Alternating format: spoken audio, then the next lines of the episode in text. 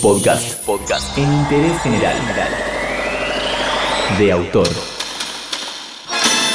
En esta miniserie sobre una película en un fin de semana, hablamos sobre qué es el Festival Proyecto 48 a nivel mundial y conocimos la historia de la película subcampeona en Argentina 2019. Hoy, en Interés General, vamos a hablar sobre el camino del campeón, un corto llamado Economía de Guerra.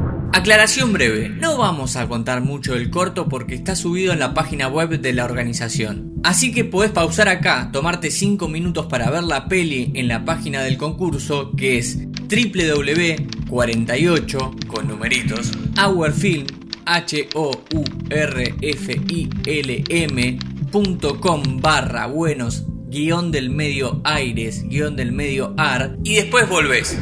Repaso rápido del prospecto para los nuevos. Los concursantes deben hacer un cortometraje en 48 horas y como requisito básico tienen que poner dentro una frase, un objeto, un personaje y un género. Todo esto elegido por la organización. Para más información, consulta con el episodio 1 porque para eso lo grabamos. ¿Por qué lo dice tan brusco? El equipo JPG es un grupo de seres humanos divinos que tienen una productora llamada Soufflé Films. Che, esto es un chivo y no me lo pagaron. El núcleo del mismo son Francisco Inilo, Federico Loguancio y Santiago Oria, la otra voz que van a escuchar a lo largo de este episodio y quien dirigió además Economía de Guerra.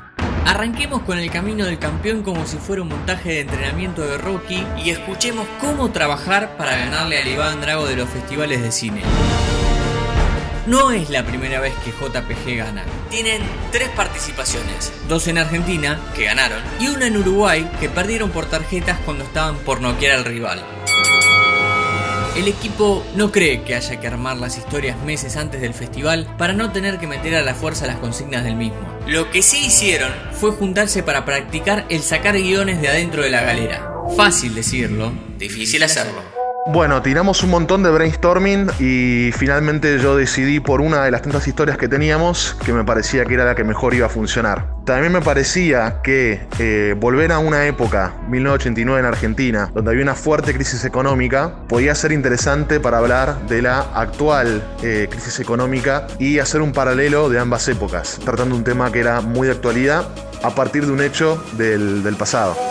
De las consignas, lo más difícil fue el personaje del chelista, quien podría haber sido otra cosa y ejecutar igualmente la estafa que ocurre en el film. El género thriller encajó orgánicamente. El veneno fue un aperitivo para la frase y el objeto guardapolvo fue lo que usaron para el personaje del médico. Todo salió redondo. Bien hecho.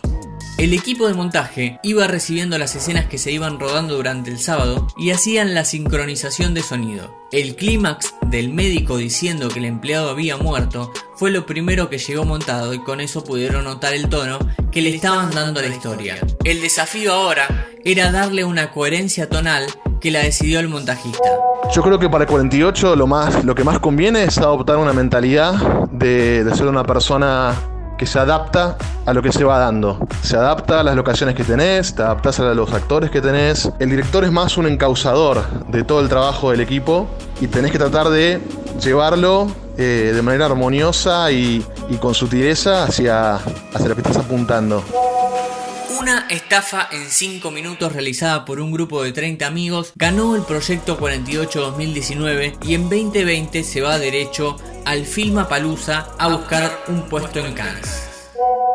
Bueno, por supuesto estamos muy muy excitados con, con Rotterdam 2020. Ya estuvimos en el Filmapalooza en 2017 y la verdad que es un evento espectacular, es increíble, gente de todos los lugares del mundo y bueno, la verdad que con mucha expectativa y nerviosos porque allá el nivel es muy alto, estás compitiendo contra el primer mundo, o sea, hay mucho más recursos, hay mucho más todo, así que el nivel es, es muy alto y bueno, eh, ojalá, ojalá podamos tener buenos resultados, pero sí, con muchas ganas de estar entre los 12 cortos de 155 que llegan a, a Cannes, así que, pero ya la verdad que estoy más que satisfecho con todo el trabajo y, y feliz con todo lo que pudimos dar como equipo.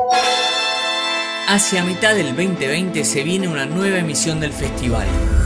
¿Te animás a participar? Entérate de esto y muchas cosas más y muchas cosas más en interésgeneral.com.ar.